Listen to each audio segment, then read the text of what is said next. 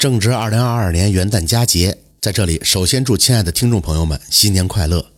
沈听白在此也感谢一年来给予我关心、帮助、鼓励、批评的听众朋友们。我也会在新的一年里为大家录制更多更好的节目，大家也可以关注一下我新制作的专辑《女先生》。在此祝大家新年快乐，万事如意。今天带给大家的故事叫《救命卦》，说这是清朝道光年间。在苏州啊，有个小商贩，名字叫向永吉，靠囤货、兼单、零卖度日子。那小生意不好做呀，眼看就到了年关了，不仅还不起债，这年货也没钱置备。向永吉呢，心灰意冷，也就有了寻短见的念头。他走到了湖边，正打算投湖自尽，正在这时，被一个算卦的先生拉住了。我看足下的相貌，今晚半夜时分就会发财呀！本道熟读麻衣相术，深得其中奥妙。不信，你可以回家一试啊！向永吉一听是将信将疑，也就打消了寻短见的念头。回到家里边，跟妻子一说，妻子也是狐疑。二人还用仅有的一吊钱上街买了酒菜，点灯敬神，是过了年。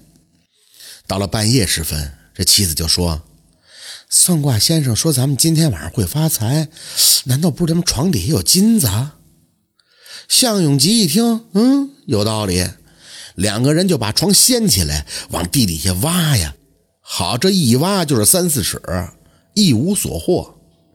这妻子说：“肯定是有银子，要不然在别的地方。”这俩人正准备转移地方，接着挖呢。这恰好隔壁咸鱼行的老板从这窗前路过，咸鱼行的老板听见向永吉的话呀，就驻足偷看。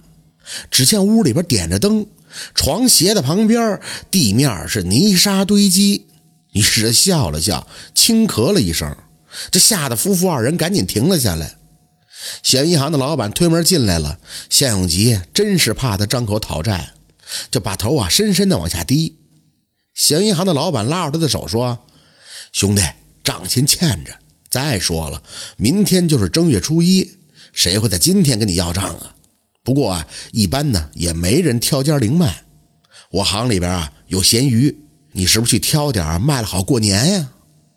向永吉难为情地说：“嗯，我欠你的账尚未归还，哪能再赊呀？”老板慷慨地说：“没事没事，你卖了咸鱼以后再付呗。”当天晚上。就让向永吉去咸鱼行扛回了一捆咸鱼。他拆开了咸鱼包装，啪嗒，还意外的发现咸鱼捆里竟掉出了一两碎银子。天哪，这算卦先生的卦真显灵了！夫妻俩是暗暗的高兴，赶紧藏好了银子。第二天，向永吉是肩挑咸鱼到大街小巷去推销，很快就卖完了。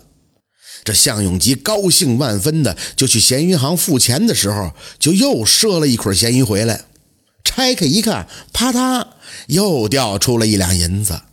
向永吉惊诧的合不拢嘴，当下就跑到咸鱼行问老板：“总共积压了多少捆咸鱼啊？”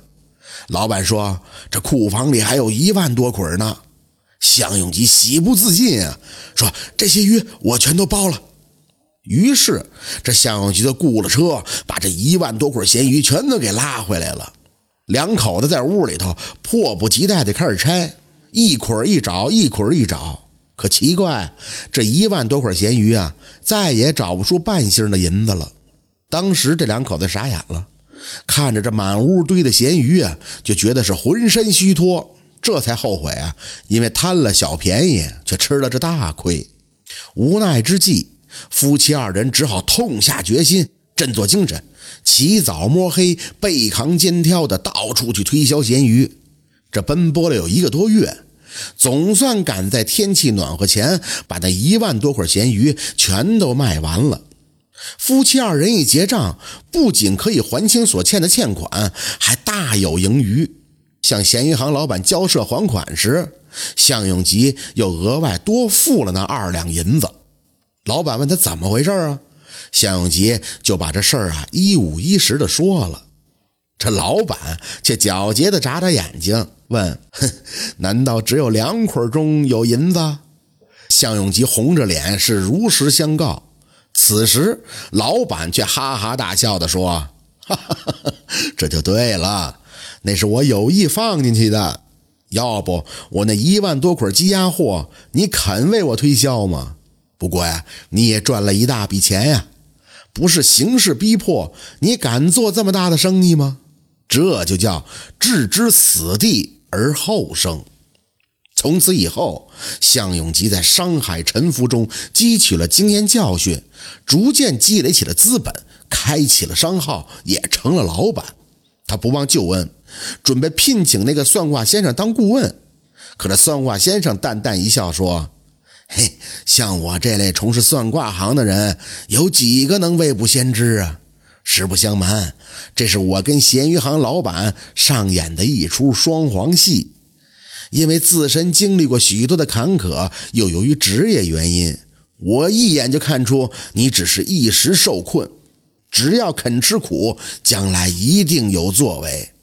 于是就故意编造了一个半夜得财的谎言，挽救一下你。等你走了以后，我就拜访了咸鱼行的老板，他正愁咸鱼滞销。听了我的计谋，当然也是求之不得呀！记住，小伙子，人生在世，只要不绝望，就一定会有东山再起的一天。这就是救命卦的故事。